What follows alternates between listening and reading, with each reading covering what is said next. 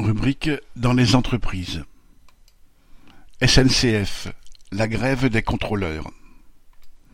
Les contrôleurs SNCF étaient appelés à la grève du vendredi 16 au dimanche 18 février à l'échelle nationale à l'appel du CNA, le collectif national ASCT, autre nom des contrôleurs, avec le soutien des syndicats, en particulier la CGT et Sudrail.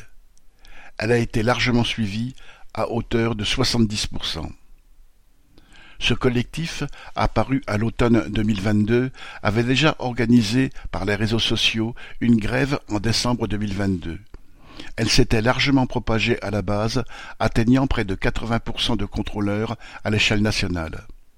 La direction avait alors lâché une prime et certaines revendications catégorielles mais le pouvoir d'achat a continué sa chute libre, car la SNCF n'a accordé que 1,8% d'augmentation générale des salaires aux cheminots pour 2024, après 2% en 2023, bien en dessous de la hausse des prix. Chez les contrôleurs, comme dans l'ensemble des cheminots, le mécontentement grandit. La SNCF a lâché une prime exceptionnelle de 400 euros, mais il faudrait une telle augmentation chaque mois. C'est pourquoi il revendique une augmentation de la prime mensuelle de travail, son intégration dans le salaire, permettant sa prise en compte pour le calcul de la retraite et son maintien en cas de maladie. Nombre de contrôleurs ne pourront finir leur carrière dans le même poste. Pour raison de santé et du fait du recul de l'âge de la retraite, ils sont de plus en plus nombreux à être guillemets, descendus de train, perdant alors une grande partie de leur rémunération constituée de primes. Ils demandent donc aussi un aménagement en fin de carrière afin de ne pas voir leur salaire brutalement amputé.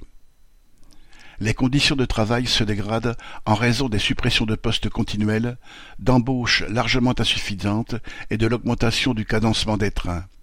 Ils réclament donc de l'embauche, à commencer par celle de tous leurs collègues en CDD ou intérimaires.